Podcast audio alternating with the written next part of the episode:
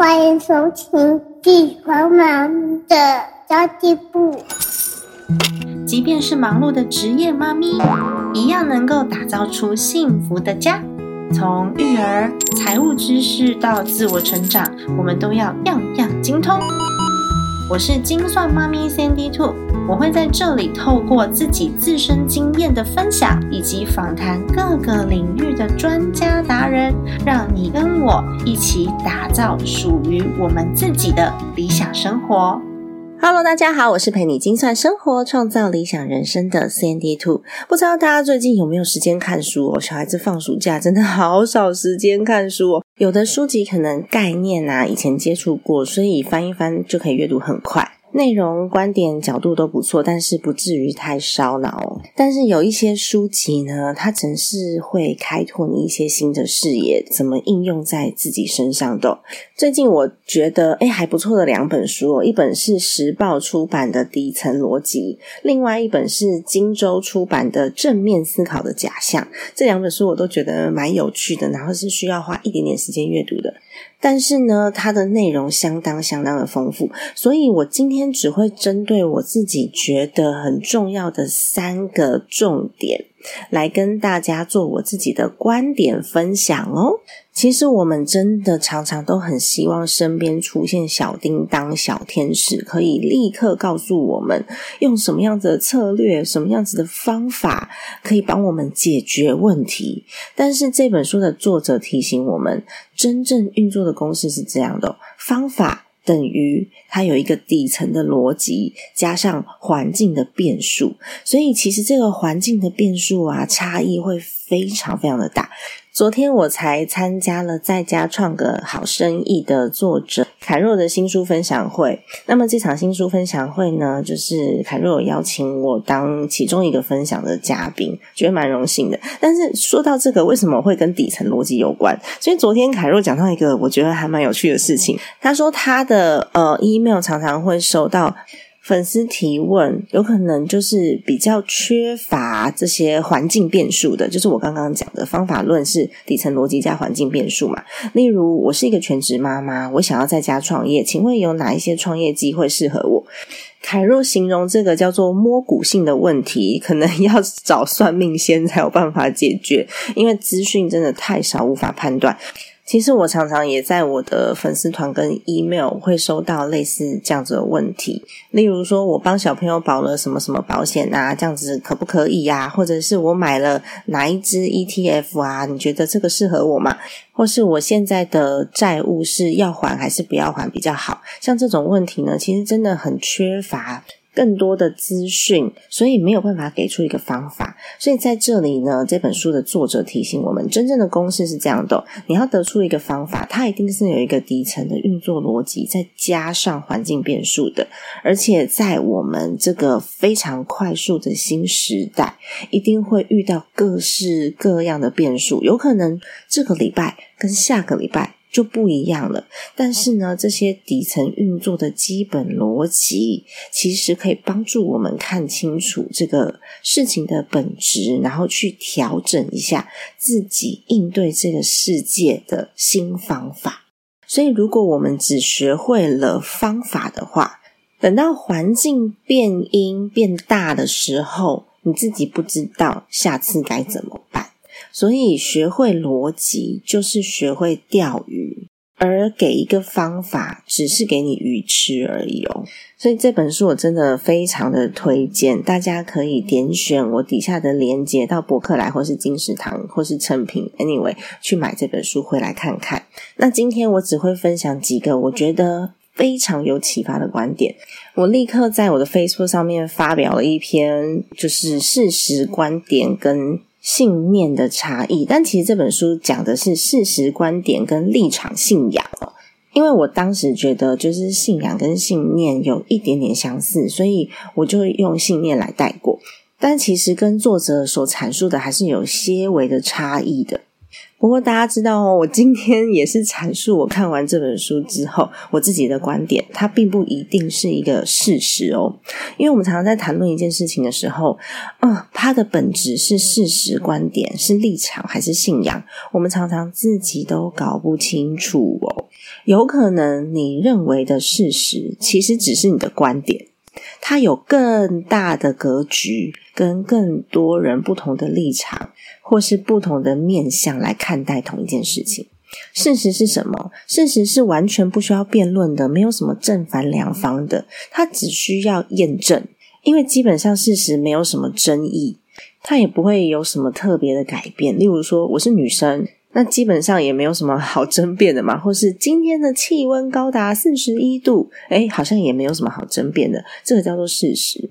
那么观点则是我们对一件事情的看法，它有可能是你的判断的感觉，还有你的信念跟你相信的事。那观点其实就也没有什么对错啊。凡是有讨论空间的事情，都叫做观点。但是有很多人他会误以为他自己解答的那个观点就是事实，所以他常常会去纠正别人的观点，因为他觉得别人错了。它是一种非常主观的认定。你觉得他错，他就错；你觉得他有罪，他就有罪。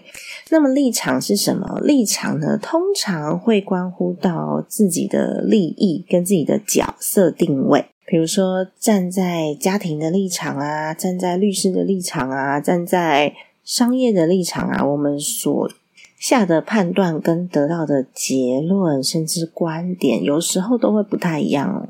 就像前一阵子可能一九年到二零二零年那阵子，有非常多的公司裁员，那有可能站在呃老板的立场，我如果不裁掉这一批员工的话，我公司无法活下来，会有更多的人失业。但是站在被裁的那个员工的立场，你就会觉得哇天哪，这么多年没有功劳也有苦劳啊，就这样子把我裁掉了，那我一家老小怎么办呢？这时候你可能得到的结论是，这公司怎么这么狠啊？一点都不知道我们这些老员工付出的汗水，真是超狠毒的，有没有？但是在公司的立场，可能是我如果这一批员工。没有先裁掉的话，我公司可能周转不到两个月就会倒闭。那时候有可能呢，我们连资前费都拿不到，而且还是一样失业。所以立场其实大部分是没有对错的，只是自己站的角度不一样而已。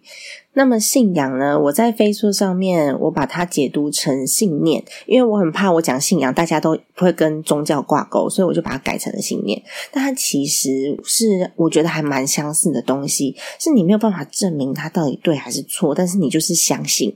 通常它会跟你从小到大受的教育啊、宗教啊，或是你过去背景有的经验有相关。所以会影响到我们认为所有事情是必须的，是一定要的，是事实。例如说猪脚面线，好了，生日要吃猪脚面线，这是猪脚面线，这是一碗猪脚面线，它是一个事实。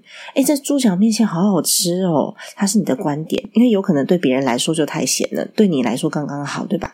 那么生日就是要吃猪脚面线才会好运。诶，他就是你一个信仰哦。有些人是生日没有吃到猪脚面线，全身就觉得很奶油的，尤其是长辈，对吧？所以这个吃不到猪脚面线就觉得很矮油，它其实就是信仰，也就是我讲的信念。例如有些国家可能从小就让孩子背诵一些内容，希望小朋友的思想全部都是长一模一样的。那么背着背着呢，这些小孩长大了，他就觉得哦，他小时候背的这些东西，从小背到大，他就是人生的真理。所以到了成人呢，他还是深信不疑，这个就是真理。有很多很多的基础的。民众他可能终其一生都没有去思考过这些结论到底是怎么来的，然后他人生就这样子过了一辈子。所以，其实真的训练小朋友的思考能力是很重要的，因为这世界真的是瞬息万变。虽然说我这样讲啊，但是我 我的儿子思考能力被训练的很好，他一天到晚在家里面跟我辩论。那其实站在小朋友好不好管理这个立场哦。他想太多事情，我真的很麻烦。倒不如我告诉他 A 就 A，B 就 B，他就不会在那边给我一大堆那个无为不为的想法，然后我还要跟他沟通很久。但是呢，如果站在教育的立场，我会觉得小朋友思考是好的，我愿意多花一点时间在他身上跟他沟通，去引导孩子。所以，其实孩子的这个行为啊，它是中性的，是我们如何去解读。那其实我常常会遇到一些跟信仰、信念有关的问题，例如最近群组有一个妈妈，她就说她老公觉得投资股票很危险，她说我老公恨死股票了，是绝对不可能碰的。那其实就是我刚刚讲的，他的经验造成了他这个信仰非常非常的根深蒂固，他有可能是之前有遇到过。呃，巨大的亏损，或是因为股票的关系导致很信任的朋友的背叛啊，或是家人的不和睦啊，导致他有这样子的信念。那有些信念是什么？有些信念是男人不可靠啦，靠男人不如靠墙。诶，或者是和气生财不能与人争吵。所以和气生财不能与人争吵，它有什么样子的问题？它的确没错，不要与人争吵。可是有很多人会因为这个信仰太过强烈，所以连自己自身的权益都会很自然而然的就牺牲掉了，不为自己做出争取。其实我们身边真的有很多像这样子的信念，就是这书里面讲的信仰，比如说好好念书，长大才能赚大钱，或是单亲家庭长大的孩子好可怜哦。谁说单亲家庭就可怜的？有的双亲的还不见得过得有单亲的幸福诶那也有人会觉得，哎，回到家就是要先打扫才能吃饭。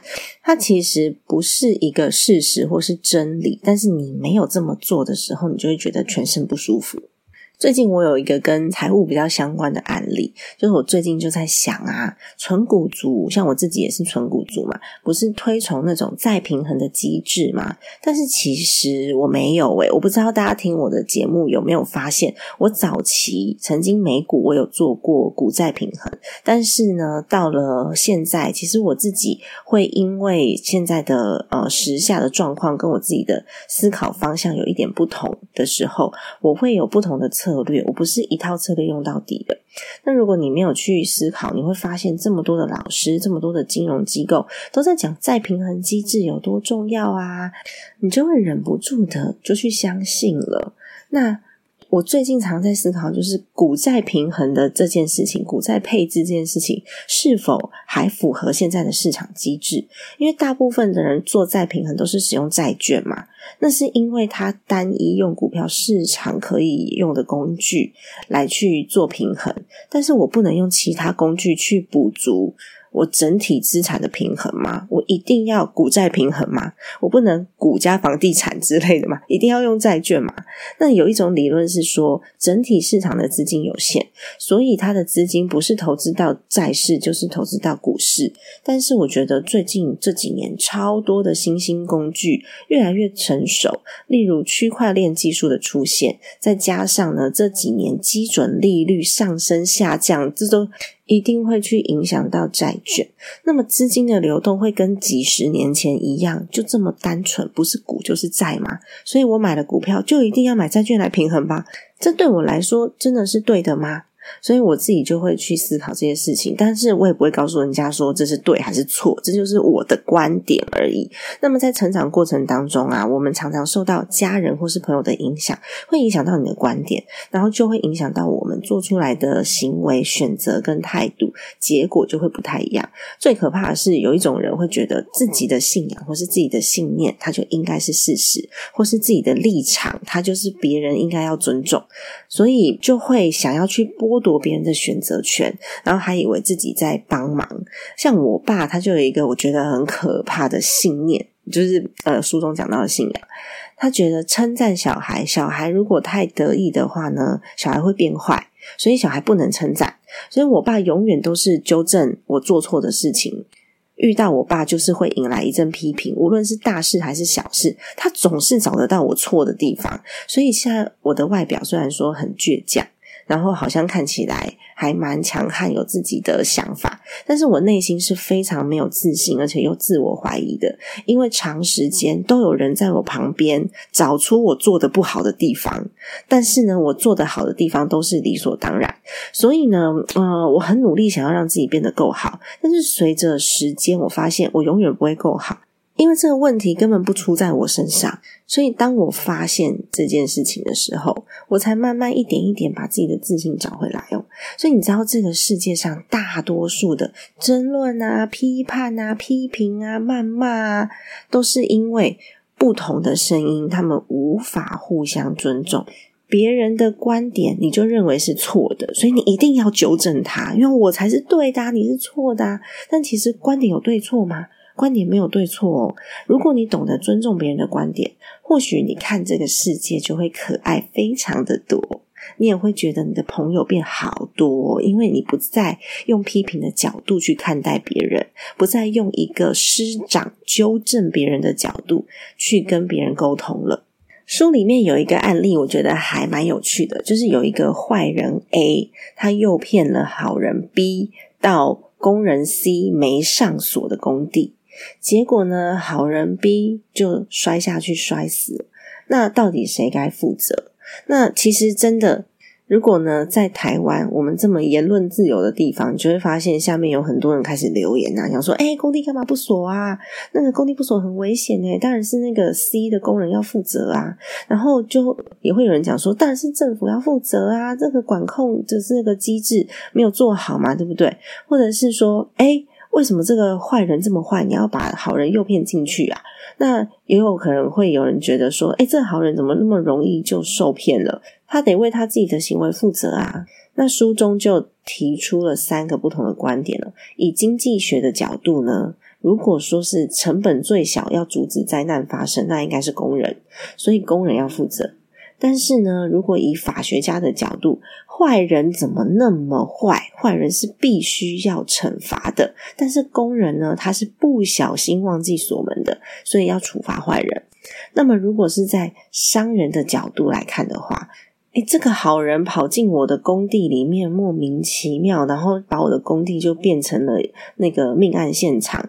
我真是损失惨重啊！所以这个好人他应该要负责任，真的怪东怪西都没有用。所以呢，我们应该要思考一下，你自己现在到底呃相信的是事实、是观点、是立场，你有你的立场，还是他是你的信仰跟信念？我们才去做出判断。所以认真观察下来，你会发现呢，大部分。的东西都叫做观点，都是被解读过的，是你相信的。那真正的事实是非常少的。那当你知道这一点之后呢？你深信不疑，把这一点变成你自己的信念，这时候我们就能够互相尊重了。所以这些观点就不会是用来批评别人的，是用来讨论、用来交换意见、用来找更好、更加的解决方案的。这个世界就会越来越好。所以千万不要以为自己懂的东西就是全部，就是事实了。那只是因为我们没有把所有的变动因素都想到，而且。且我们也不太可能去把所有的变动因素都想到，因为每个人的社会经验，还有我们所接触的环境背景都不同嘛，或是我们判断的依据跟数据是用不同的数字来做判断的，也有可能哦。所以真的可以常常去练习自己的判断能力啦。因为新闻媒体上常常都是提供他们的观点，然后新闻媒体通常都是有立场的，所以。都是别人要操作一些让大家呃听见的声音，偷偷灌输你一些观念。那有时候呢，比较信任的人跟我们讲的话，你就会立刻把它当成事实。例如，因为我从小看到大那个家庭医生啊，他最了解我了。他告诉我说，诶打疫苗很伤身体，所以我们要用自然疗法。那就不愿意去打疫苗。可是其实你没有发现有更多的医生出来说打疫苗会增加保护力，对吧？那你有可能会说啊，那些说打疫苗的都是有商业利益的啦，你会做出这样子的一个结论，但是它是事实吗？还是这是你愿意相信的观点？那为什么会同样是医生说出来的话，对你来说的语言重量不同？是因为你对这个人的信任度不同。但是你比较信任的人，他说出来的话就比较接近事实吗？诶，也不一定哦。因为他也有他自己的立场跟观点，还有他自己的标准，只是你愿意相信他，把他所相信的东西 copy 过来你身上，变成你的相信而已。那其实真的这本书里面也有讲到信任，信任真的是需要非常非常多年时间累积的，但是毁掉这个信任只需要一瞬间。像我们常常看到一些好的文章啊、好的 podcast 或是 YouTube 的内容，你可能追踪这个人追踪了很久，你很认同他的观点，通常觉得嗯讲的还不错，但是我们很少会觉得不错就去鼓励创作者或是留言给评价之类的。但是其中只要有一篇文章或是一小段内容的观念跟信仰跟你不同。跟你相信的事情不同的时候，哎，这时候留言的动力就很强，你会想要纠正对方，甚至批评都会有哦。但是其实可以被纠正的事情，通常都是观点不同而已。那么我们对于自己身边的人啊，总是信任感比较高，是因为我们有相处往来过嘛。但是对于呃自己比较远一点点的这些人，可能他的信任度就不可能达到同等的程度了。所以，不管我在我的 podcast 内容里面讲的是，呃，你相信的，或是你不相信的，是跟你的观点相同还是不相同，我。可以很诚实的告诉大家，我的 podcast 的内容呢，几乎百分之八十是我自己的观点，也许有百分之十八是信念，只有百分之二或是三是事实。因为很多很多的事情都是有讨论空间的哦，我绝对不会告诉大家我讲的就是对的，我讲的只是我的看法跟我所相信的而已。进广告喽，我们待会就回来。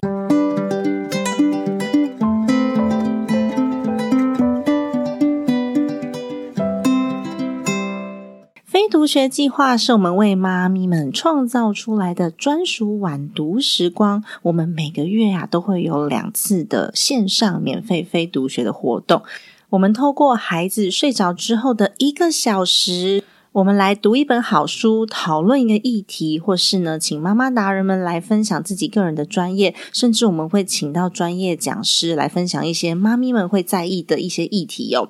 那在这一个小时之内呢，我们一起学习，共同来分享，让你不再一个人面对生活与家庭的责任与挑战哦。更棒的是，这样的资源呢，我们是免费开放出来给大家的。那么之前我们讨论过几个主题哦，例如塔木德的亲子才。财富课以及准妈妈如何看懂新生儿保单，那也有请到特教老师来告诉我们如何培养孩子自己玩，能教出主动力和自律力的能力。要如何读对书，才能让我们把书中的能力应用在自己生活上，让自己的收入越来越高？以及如果有财务冲突的话，夫妻要如何开始沟通理财？这么多的主题，我们都是开放出来免费让大家学习的。如果你想要观看我们过去所有主题的回放，并且获得讲师用心准备的简报的话，欢迎赞助我们的非读学计划，我们一起陪伴彼此前进，我们一起成为孩子最棒的榜样以及人生的导师哦。相关资讯请参考资讯栏位喽。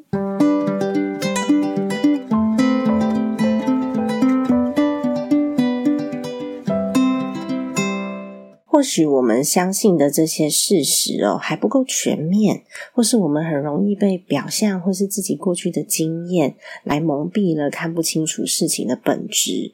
所以，我们有时候也是要时时反省自己讲出来的话：我讲的是事实，是观点，还是我有立场，还是它是我的信仰跟信念？我听到别人说的，跟我眼睛看到的，它就是我所认知的一切吗？它就是事实吗？我认为的这个事实，这个结论，它已经有够全面的佐证了吗？它没有任何讨论空间吗？如果我们好好去想这几点的话，你会发现，诶，让我觉得生气的事情越来越少了。因为我怎么气都是在气自己，然后想要辩论，想要呃强压自己的思想在别人的脑袋里面，那都是我自己的问题。这时候呢，其实说实在的，你看不顺眼的事情就会越来越少，听不顺耳的事情也会越来越少，因为它就是别人的观点而已。当你越能尊重别人的时候，你就会发现这些不同的声音其实都可以给你带来不同的思考面向跟启发，你反而会感谢对方哦。那么最后，我想要分享这一本书的另外一个小小的章节，篇幅不会太多，因为我发现这个部分呢，我之前有分享过了，再请大家回去听旧的那一集就可以了。这个作者有讲到，那些能帮到你的人，不是你的人脉。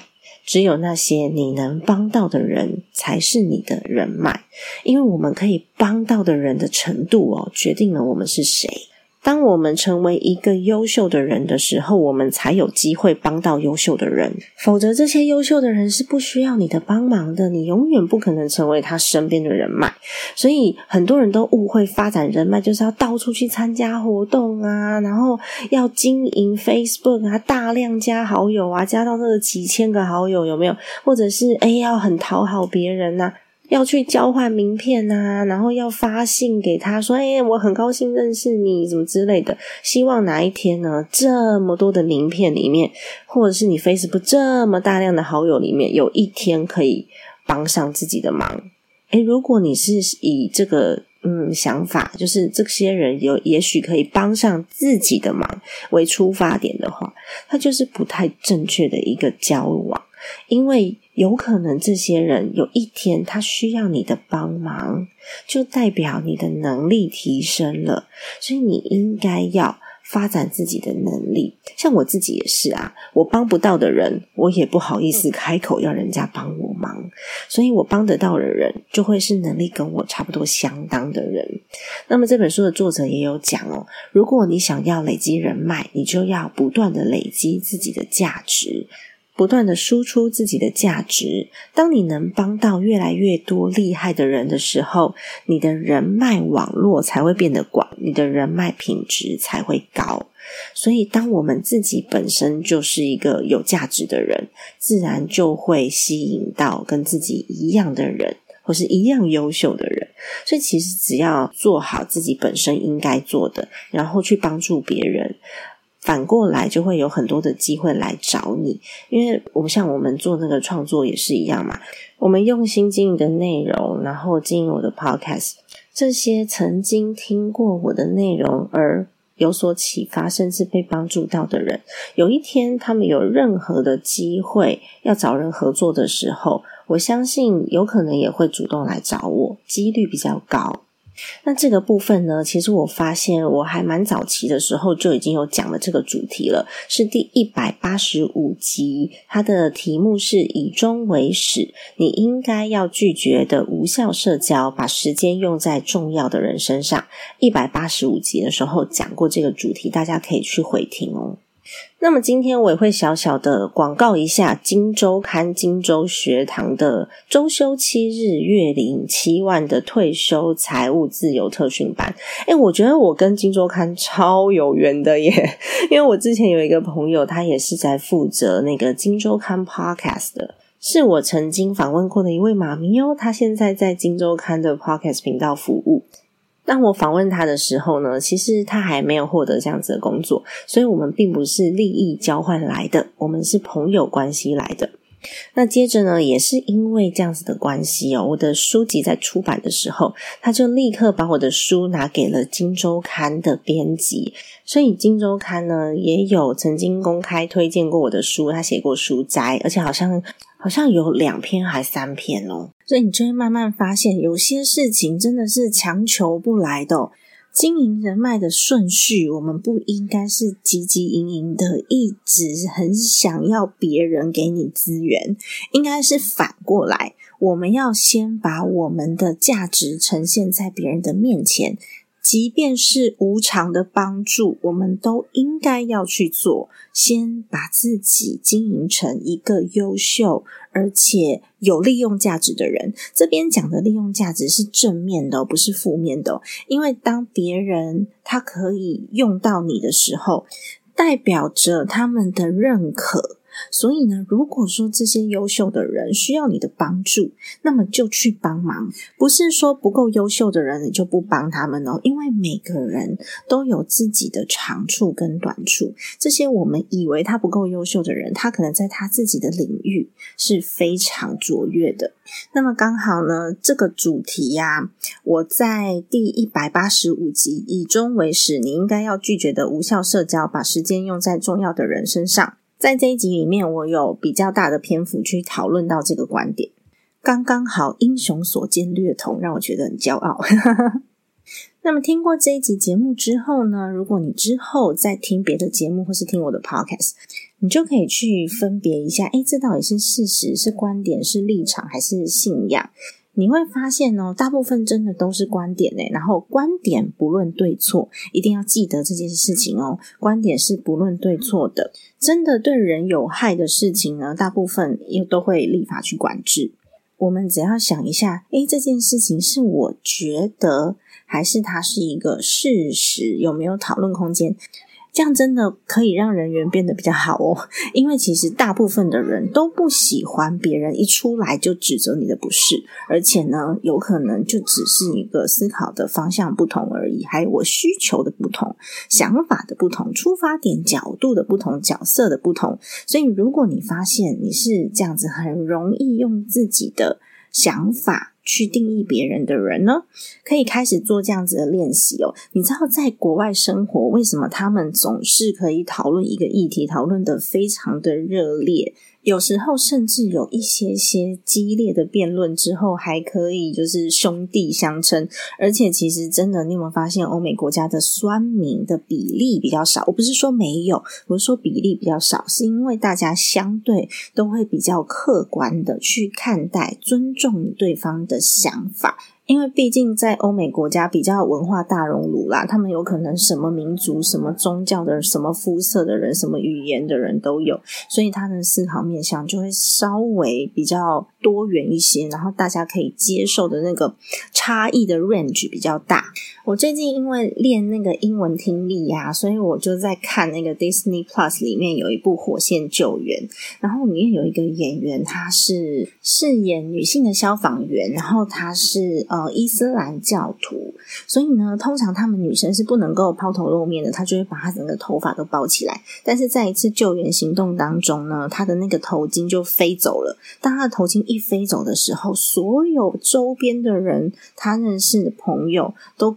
跑过来把他给挡住，而且他们是用背面挡住哦，我就觉得天哪，这真的是不同文化的互相尊重诶不然站在我们自己的角度，你就会觉得啊，就是头发露出来而已啊，那会怎样嘛？又不会怎么样。所以其实真的就是文化上面的差异，互相尊重。就像外国人，他们把奶奶直接掏出来喂母奶，诶，在大庭广众之下，大家觉得那是一个自然现象。但是在台湾，我们就一定要用喂奶巾遮住嘛。